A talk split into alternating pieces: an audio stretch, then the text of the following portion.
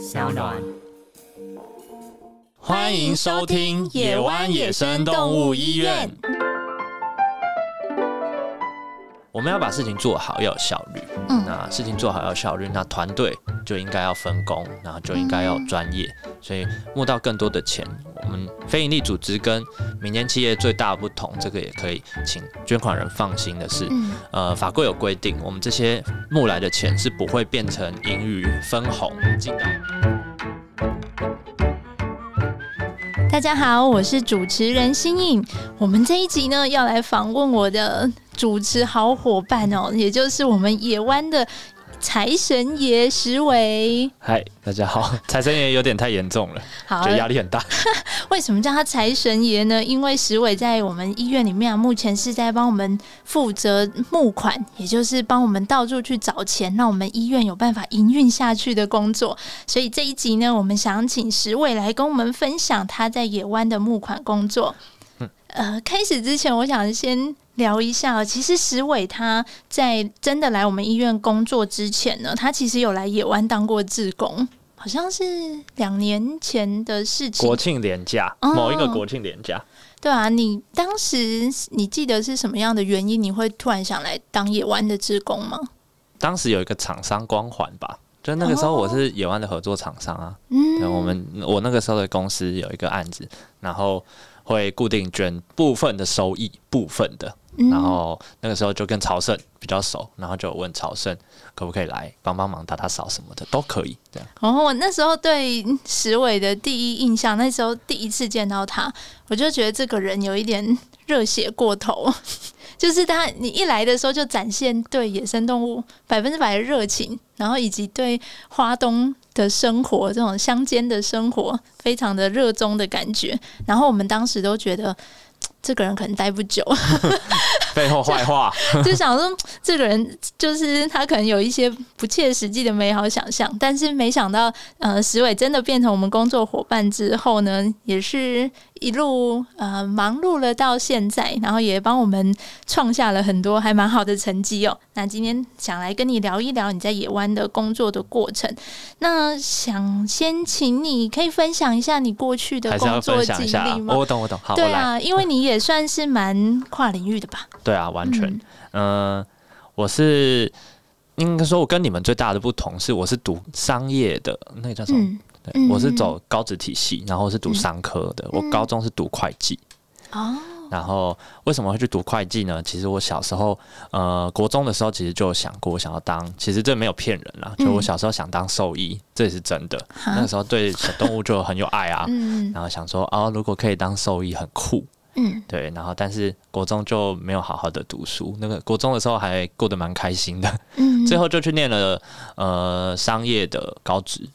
嗯。那读了商业高职之后，就很难再回头去做跟动物有关系的东西。那嗯。后来就呃一路往上，念到商业科大，啊，嗯。在台北继续的工作。那嗯。除了嗯、呃毕业之后，我有到加拿大去放空一阵子，嗯。就是去打工，然后度假了一小段时间。然后我真的发现，哇，充满自然的那种环境，就是你走出去就可以看得到草原，嗯。看得到草地，看得到大树，然后房子都没有很高，嗯然后天空很干净，空气很好，等等的，这个生活很棒。嗯然后那个时候就蛮向往说，哦，希望未来啦，希望未来是不要待在嗯、台北的这种建物，然后很嗯稠密的环境过生活。但是没办法，回台北之后还是找了一份工作。那那个时候连续几个工作都比较像，应该说我从大学的时候就有在偷偷在外面做正职，也不用偷偷吧，都对啊，有需要偷偷吗？对 就是我我那个时候就有在做一些正职的工作，然后是跟电商有关系。哦，嗯，电商产业它是比较新创的新创的电商，然后新创公司都有一个通例，呃，应该说有个大家都共通点，就是人都很少。一个当两个用，哦女生当男生用，然后男生当 当畜生在用，这样其实野湾也是吧？对，所以那个时候我自己觉得有培养到一个，就是你必须要学会很多东西，嗯，那你不一定每一样东西都会很精很精，但是你都要接触到，然后也就变成我后面的几份工作都是很类似的，新创公司，然后呢另外一间电商，然后嗯，就算到了船产，也是进了船产的新创的部门，对，就那个时候还是只有我一个，对，然后后来就变成在这个领域持续的慢慢的累积啦，做了一些跟电商、跟客服，然后跟行销、跟企划有关系的工作。那也不断的在思考着怎么样才能够把自己的职涯转回自己想要的方式。嗯嗯，就是我想要做这个工作，是对我的自我期许是有一点相辅相成的。嗯，对，那不可能说这个工作可以完成的完全的来支援我的愿望，它还是必须要有维生的这个基本在。然后在想说，那什么样的工作可以让我维生？然后什么样的工作维生之余，我还可以满足一些些自我期待？嗯，对。然后后来就所以才做了自工才发现。野湾，哎、没有哎、我我我发现有关跟这个也没什么关系，哦就纯粹是二零二零年泽泽集资的时候，嗯，那个时候发现哦，东部没有野生动物医院，然后这个主题，然后有一群人要做呃东部的救伤中心，然后在募资。那那个时候，呃，我也是其中的捐款人，嗯然后捐了钱，然后就追踪了粉砖，然后一路上就看着呃野湾这样子发文，然后成长，然后越来越进步，然后最后才到了我刚刚讲到的那个品牌想要捐一点钱给、呃支持的理念，然后那个案子也是我负责的嘛，嗯。那最后就选了野湾，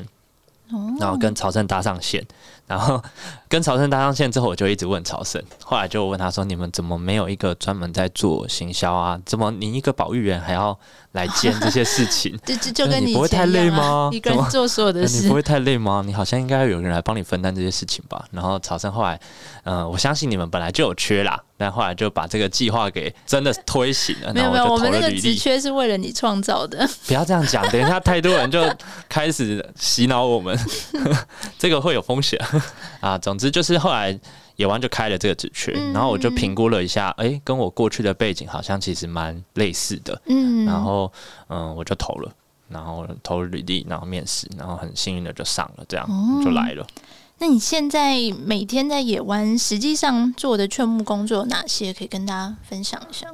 很多时候都在回信啊，回信回讯息，嗯然后接电话。那因为我的工作我们职称叫公益劝募嘛，但嗯其实我们做的事情就是所有跟无论是钱进来的，那捐嗯钱进来是代表什么？就是捐款人捐的，哦捐款企业捐的。所以其实我们有很大的部分是在跟这些人、跟这些企业做呃，无论是沟通啊、商量，或者是在服务他们，也都是。呃，说服务有点过头，但是其实就是呃捐款人会有很多需要我们帮忙的地方啦。嗯那我们就是尽量的去协助，无论是修改资料等等。是不是呃劝募他大家可能听不太懂，他是白话文的意思，就是到处去找钱，是这样吗？其实是诶、哦我觉得劝募，呃，表面上看起来就是希望大家来去募款给我们。嗯其实把这个字拆开，文言文拆开拆解之后，就是到处想办法说服别人把钱捐给我们。嗯，所以，对，那你目前在这个说服别人捐钱给我们的过程中，你有觉得比较最得心应手的吗？其实最得心应手的，应该还是在跟民众直接沟通。所以我不是一个很自私的人，我不晓得嗯大家应该有发现，就是我我的回信或者是我的回电话，就是你们有的时候我一挂电话，你们会问说：“啊，你刚刚怎么这样讲？会不会太轻松了一点？” 对啊，对我我自己是觉得我好像没有办法太呃，很像那种银行客服，嗯对，然后很自私的跟人家讲话。但是有的时候跟这些捐款人用一些比较轻松的方式解决他的问题的时候，他反而会觉得哦，很亲切嘛。对对对对对，嗯那他会觉得很亲切，然后觉得这个组织是有温度的，对，或者是说呃，你们的工作方式呃不是那么的自私，不是把钱丢给一个很死板的企业之类的。嗯，对，我觉得这部分是我的优点啦。那你有觉得有什么比较困难的地方吗？你说我的整个工作理念吗？啊工作内容里，嗯我觉得最难的是写提案啊，或者是写一些企划、结结案啊什么的，就是提案是说跟跟企业的那种企业对。实际上是要做哪些事情呢、其实主要非营利组嗯、呃织，对我应该是要问说，你嗯到底要怎么样让企业可以愿意去捐款给我们？怎是怎么去做的？应该说企业他们捐款给我们这一件事情，其实也是他们对这个领域其实有一点点了解。嗯，那呃，我们最多的情形是那个企业它其实来的时候，他是跟我说，嗯、我们今年的目标是想要做一些以往不同的主题，嗯想要跟动物保育或者是跟环境议题有一点相关的。他们丢给我们的都是很空，就是很大的方向。他们可能实际上也不是那么清楚我们真的对对对。对对对，那我们要做的事情就会跟你有点像，嗯就是我们要把我们的东西拆解，然后拆开来，然后在丢给他们的过程中，你要去观察。我讲到哪一个部分的时候，他特别有感，嗯是讲到研究的地方特别有感，还是讲到我们会去各级，就是就是部落宣导啊，学校校园宣导啊，还是他真的是对旧伤的时候特别有感？那你发现的时候，你就要开始。往那个方向再多讲一点，多讲一点。等于是要去有点要揣揣测对方的心，要去读读心的感觉。对对对对对，但其实这也不是什么坏，就是别嗯别不要不要把我想的很坏啦，就很有阴谋。对对对，其实就是他们其实对这个东西有兴趣才会来找我们。嗯那我们要做的其实就是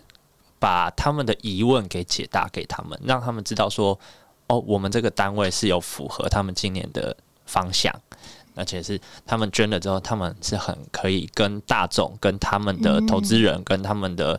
呃用户给宣传说，他们真的有在做这件事情。这样，我觉得你的工作也是蛮需要同理心的耶，其实就是需要能够了解对方的动机跟他的需求，嗯。你才有办法打动他。其实我觉得我们呃，公益劝募课跟环境教育，甚至是未来如果有更专门的行销的部门，嗯，其实这三个部门真的很难分开啦。真的，对，我们在做的事情，呃，一般的民间企业就是在销售它的商品，嗯。那它的行销就是怎么样把这个商品讲的很厉害，讲的你都是需要它的，你的生活中不能没有它。那非营利组织其实我们在卖的是，应该是说我们先卖理念，嗯然后再佐以成果来去让大家真的说，哦，你不是只是卖梦仔画饼。啊，你真的有把、呃你收到的这些资源，然后去投入在你的理想上。那其实有很大的一个关键，民众捐钱或者是企业捐钱给你，是嗯希望你来帮他做他没办法做的事。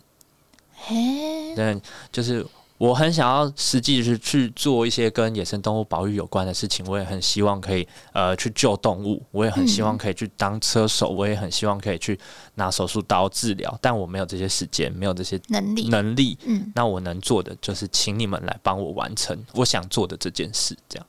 嗯，哇，那哇，我觉得我们在，因为你的感觉比较像是要让把我们作为这个非营利组织在做野生动物保育的这个工作，把它行销出去。对啊，真的跟呃，可能行销一个商品或者是一个希望人家去用的东西，确实蛮不一样的。我想知道说，那你在这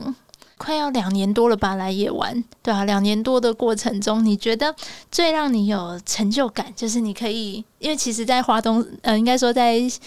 东部生活也不是说很容易啦，然后便利性跟台北相比也是差很多。那你觉得这两年来可以让你坚持下去，一直在这个地方工作生活的这个动力是什么？持续的在华东的、嗯的工作动力，我觉得是我一直都在我的兴趣中工作。哦，就是我的工作包含了除了劝募这部分，那还有其他的一些些影像素材的收集，也嗯就是我会拿着手机去记录兽医师他们做手术跟动物，然后我会去记录保育员他们在照顾动物的时候，呃，动物无论是可爱的，或者是呃状况很惨烈的，我会用我的手机去拍，然后甚至发发动态。那这对我来说是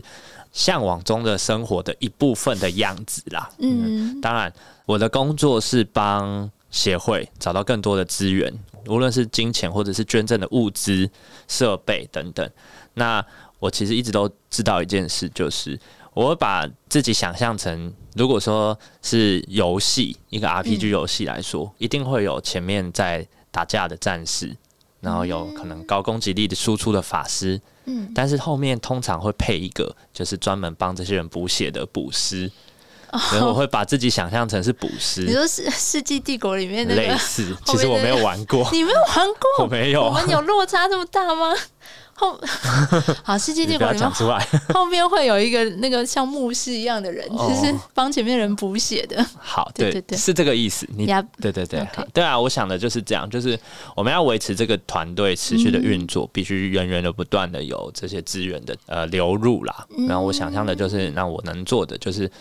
帮我的捐款人们把这些资源妥善的运用，让呃兽医保育员可以是去发挥他们的专长。其实我跟捐款人角度是站在一起的，就是他们是希望他们的钱可以被妥善的运用来帮助他们完成他们想想要做的事情。其实我也是，我也是站在这个角度，就是我希望我的捐款人们捐这个钱，然后我的捐款人是觉得有意义的。嗯，你有没有哪一个募款的专案或者是活动是你自己觉得办的特别好的、特别有成就感的？哇，最有成就感那很世俗啊，就是赚到最多的。哎，我不要讲，不要讲太细好了。那就是去年有一间学校，还记得吗？啊，有一间学校来了一封信，说他们学校固定都会办一个募款活动，嗯，每年都会请他们的学生上街，然后上街头或请家人来支持他们今年选出来的单位。嗯，去年很幸运的被这所学校选到。嗯，那我还记得 还蛮有趣的，就是呃，我那时候在上班的路上，然后接到他们对方学校老师打来的电话，然后问跟我说，因为我们已经讨论了一段时间，然后讨论到更细节了，然后就说这个募款活动啊，其中的文宣、所有印制的小礼物等等的这些花费，需要由你们协会来跟另外一个受赠单位平分。然后我那时候就有点紧张，我心里想说，哇，这是要花多少钱？然后我就跟他说。那请问一下，就是这个文宣品大概是呃历年的经验大概要花多少钱？他说，哦，平分下来一个单位可能要花二十几万。然后我心里想说，天啊，等下最后能不能进二十几万都是个问题了。我们要先花二十几万。嗯。然后我心里就快速的闪过这个念头之后，想一下，请问老师，就是那依照过往的经验，就是这个募款活动可以整个活动可以募到多少钱？嗯。然后那老师就说：“哦，去年的话，去年因为疫情，然后比较少，然后听到疫情，所以比较少哦，比较少。然后一个单位好像收了八十万到一百二十万之间。哇！我想，我想到他前面那个啊，小四啦，小四啦。哦哦，好，老师没问题，文学品我们都可以帮忙，我们这评分 OK 的。所以他后来，呃，这个学校的这个成果也很丰硕哎，最后我们收了一百五十还是一百七十万。”就是一个活动，而且那个学校学生很强，他们只花了大概十天的时间，他们的募款时间大概只有十天。哇，你要要跟他们合作，而且 而且而且我们是，而且我们是平分呢，就代表是我另外一个捐款单位也拿了这么多，那学校学生超强。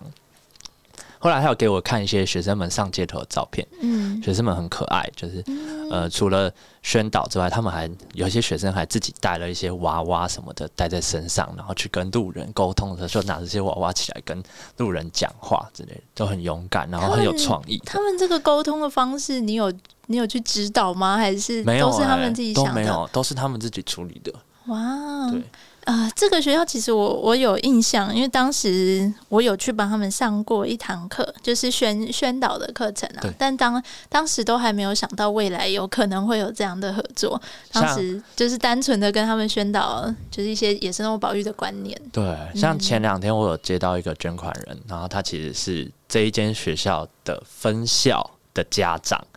然后我就跟他分享这件事情，然后得知哦。原来其他的分校也有这种活动啊！然后就希望对方家长也说，他们可以帮我们联系看看家长会。然后我也跟对方家长说，如果有什么任何的需要，就尽管跟我们说。人家都觉得当时主要要从台东出发回台北去做这个。这个活动有点远，然后现在想想，就算就算每个礼拜都要来回，这种活动多办几个我是 OK，完全没有问题。哎，说到这个，就是呃很幸运的募到很多钱的这件事情，我想问你，你会不会有一点担心呢？因为我们是非营利组织嘛，你会不会觉得说，如果我们办很多募款活动，然后好像说募到很多资金，那民众会不会觉得？嗯，非营利组织拿到这么多钱不好之类的，因为其实台湾还蛮多，应该说普遍社会的观念会觉得非营利组织可能要比较比较辛苦一点。嗯嗯，你会有这样的担心吗？会，老实说会。但因为我觉得这个是华人世界，或者是说在传统，就是有一些刻板印象底下的一个成果，就是做公益的、做这些很做善事的，都是穷苦人，都是穷苦单位。可是我觉得随着时代在进步，有越来越多的人，包含我自己，观念也变了。就我以前可能也会有这种想法，但是真的是很久很久以前了。后来现在想想，不对啊，这些人也是在做事，他每天也是花了。八个小时、十个小时在做一份工作，那他有相应的专业，那为什么他不能有相应的报酬？嗯，那要把一件事情做好，难道真的只能靠一个人，然后很可怜的形象去做吗？还是可以更有组织、更有规划的去完成一个理念？有点像是。在台北的街头会有一些环保单位，然后拿着一个平板，然后跟你来说，呃，支持他们做什么？对对对，我就不把那个讲出来。但这个组织它是非常非常非常会募款的，是。那他们会因为他们募了很多钱，或者他们很会募款，所以他们就不会做他们的理念吗？其实没有，因为他们反而是募了这么多钱之后，他们可以用更多手段，或者是更积极的去完成他们初衷、他们的协会、他们的基金会的理念。那去用这个资源来去达到这个目的，所以我会希望大家可以理解一件事，就是呃，我们要把事情做好，要有效率。嗯，那事情做好要效率，那团队就应该要分工，然后就应该要专业。所以募到更多的钱，我们非营利组织跟民间企业最大的不同，这个也可以请捐款人放心的是，呃，法规有规定，我们这些募来的钱是不会变成盈余分红进到我们协会的每一个人的口袋，任何一个人的口袋。嗯，但如果我们募的钱日渐成长，对我们来说，我们就只是会开发更多的业务，我们会做更多的事情来去让这些钱更妥善的运用。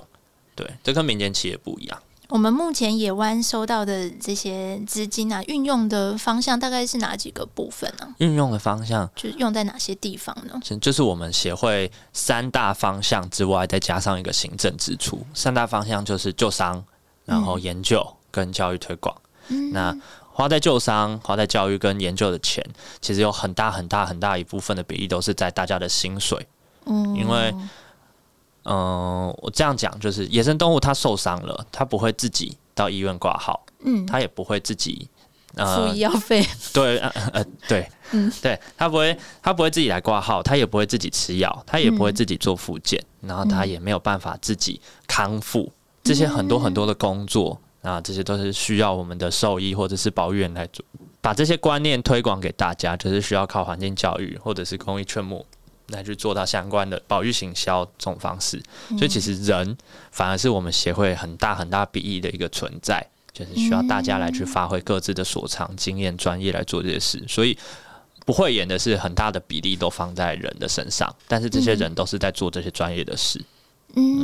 确实是。大家如果说看到我们野湾有一些，比如说教育推广的活动啊，或者是脸书上面有很多精彩的动物故事的分享，其实背后都有很辛苦的我们的职员伙伴们，对，焦头烂额在想在后面燃燃烧，其实也是为了帮动物争取到更多的资源呢。对啊。啊，哎，我想知道说你呃，在你加入野湾之前，你可能对野生动物保育这个领域有一些想象。嗯，那现在进来野湾工作了两年多了，这个想象有什么改变吗？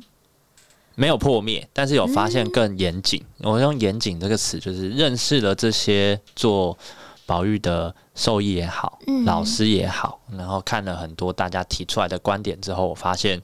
做野生动物保育，你们都讲话讲的很保守哎。对，因为我我我以前的工作就是呃跟形象有关嘛，那我们就想尽办法把这个东西好像没那么好，但是我们要包装的非常好啊。我我知道你在讲什么。对，但是但是这些老师们或者是这些兽医保育人们，其实都有点太谦虚了吗？实事求是啦，实，对啦，因为就是看一分证据说一分话，对，然后真的是不会。多加任何一点点呢？真的，我们有时候看到你跟企业就是讲的一些美好的愿景的时候，我们都会心头一惊，想说这个真的做得到吗？这个可以讲吗？不 行不行，我觉得你们都有点太务实。没有，我觉得这个也是我还在拉扯的部分。应该说，我很常跟曹胜，就是我们发文嘛，曹胜都帮忙写文章。有的时候，或者是在跟一些媒体做沟通啊，像是要发新闻稿啊什么的，这是其实这就是一个拉扯的时间。嗯，就是。媒体们，我们在投这些东西的时候，我们需要很多很多很吸睛的内容，但其实这个回推到保育员身上的时候，他们就会觉得，哦，这个好像有一点，嗯、太多了，不太适合，嗯，或者是说，我们怎么又在讲同样的几种呃物种啊，对物种，或者是又是同一个故事，怎么一直都要再去冷饭热炒？但其实也很无奈，就是很多生态上就是必须做这些事。嗯。但是我们能做的就是，我们尽量的让其他的看起来，嗯这也是要大家的努力，就是看起来比较没有这么明星的物种，或者是比较没有那么多人关注的议题，它慢慢的变成主流的时候，嗯我们就不用一直在炒同样的东西。确实是，像我们野湾这个协会，我们有一直在提到的是游荡犬猫对对野生动物造成的冲击。可能很多的民众也会想说，为什么要一直讲这件事情，反复的讲？但其实就是因为我们觉得它受到的关注可能还不够，嗯，所以才会一直推。那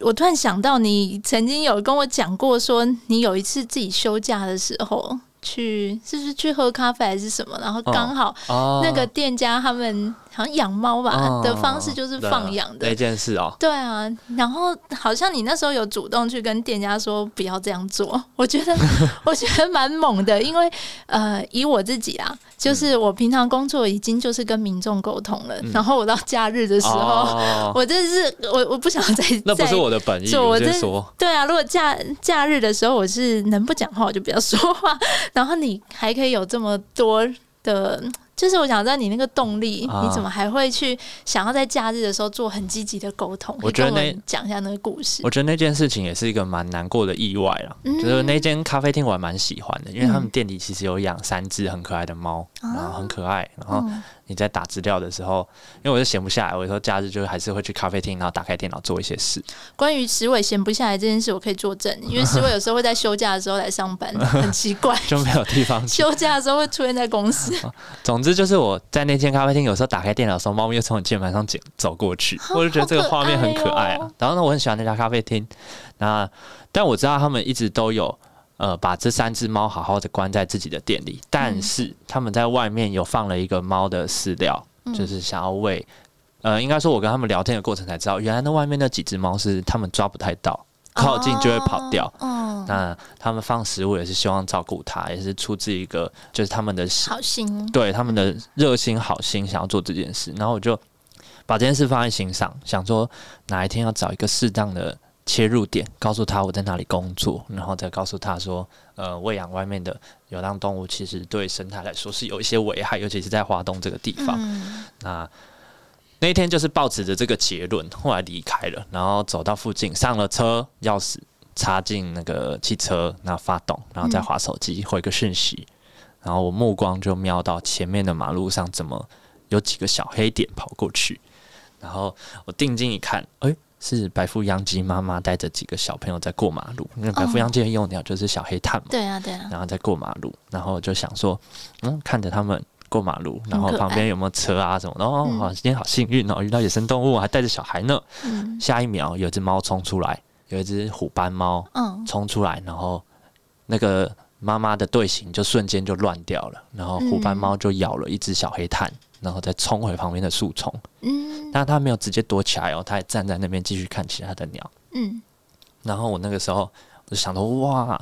不行，要去阻止一下那只猫。然后我就、手机都没带，在这个时代能够急到连手机都忘记带的事情不多啊。很急然后我就开门，然后冲出去，然后门一甩，然后我穿拖鞋，然后用把跑百米的速度冲到那一群小黑蛋的附近。哦，那只猫就跟我对视，我永远都会记得那个画面。那只猫跟我四目相对，但是它嘴里咬着一只雏幼鸟，嗯一坨黑黑的这样，然后它也没有放下来，然后它瞬间就冲进树丛。嗯对，然后我就把那群小黑炭赶快赶到那个马路的另一边的树丛里面，嗯然后想说回头去看一下那只猫是不是有把白腹秧鸡的幼鸟放下，然后后来就没有。然后我就看到这件事情之后，我就想到，哦，我刚刚在那间咖啡厅，嗯，我没有跟老板讲这件事情，嗯，那会不会他喂养的猫离这边距离不过就是二三十公尺的事？会不会他喂养的猫其实平常也会这样抓附近的野生动物？嗯然后我就想说，嗯，我还是回头跟他说一下好了，所以我就又回头，然后开了门，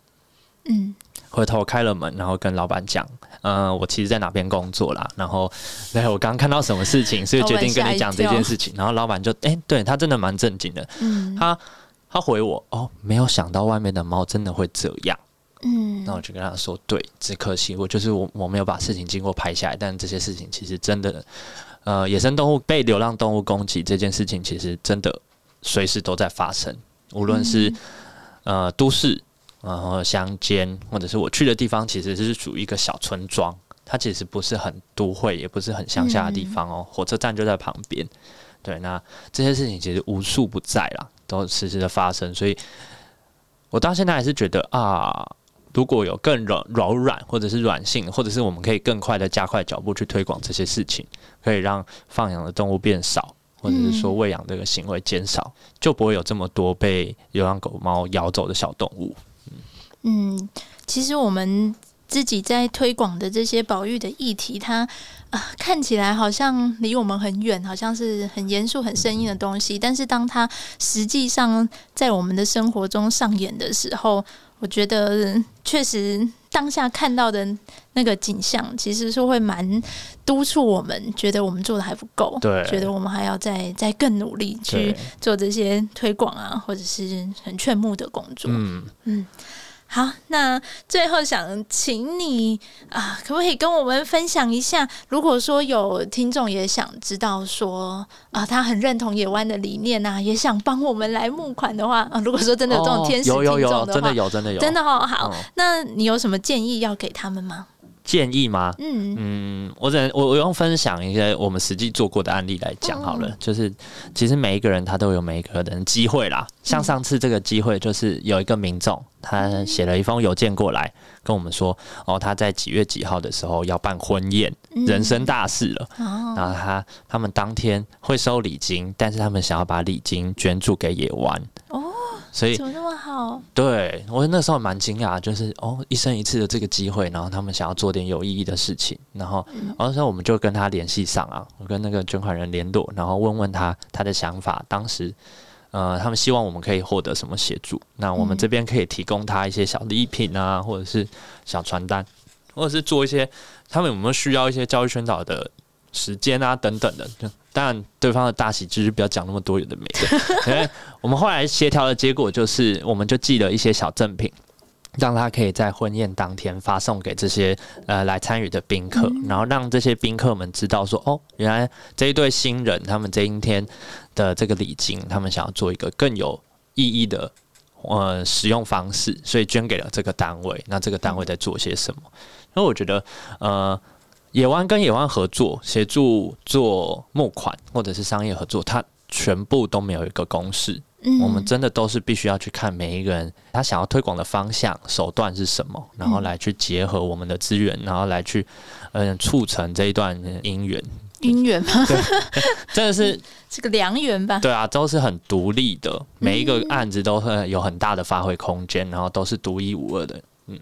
所以其实就是希望大家也不用害羞，虽然我们很忙。但是如果说真的有这些很好的机会，像前两天也有一个民众自己写信来啊，嗯。就是他想要摆摊，然后他自己贩售的东西，他旁边留了一个空间给我们，哇，旁边留了一些空间给我们，希望我们寄一些宣传品、寄捐款箱给他，他们可以帮忙放在旁边。那最后也是收了还蛮丰富的报酬，就是、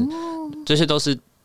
可以讨论的。就是希望所有的捐款人不要害羞，如果有任何的想法，也许我们可以花一点点时间讨论，然后讨论出一个、呃，你可以在生活中协助我们的地方。嗯对，哇！希望今天有听到这一集的朋友啊，如果你想要帮助野湾的话，其实真的是不用不用有太多犹豫啦，你直接来信来电话跟我们联系，我们都可以找到最能够发挥你的那个才华的地方。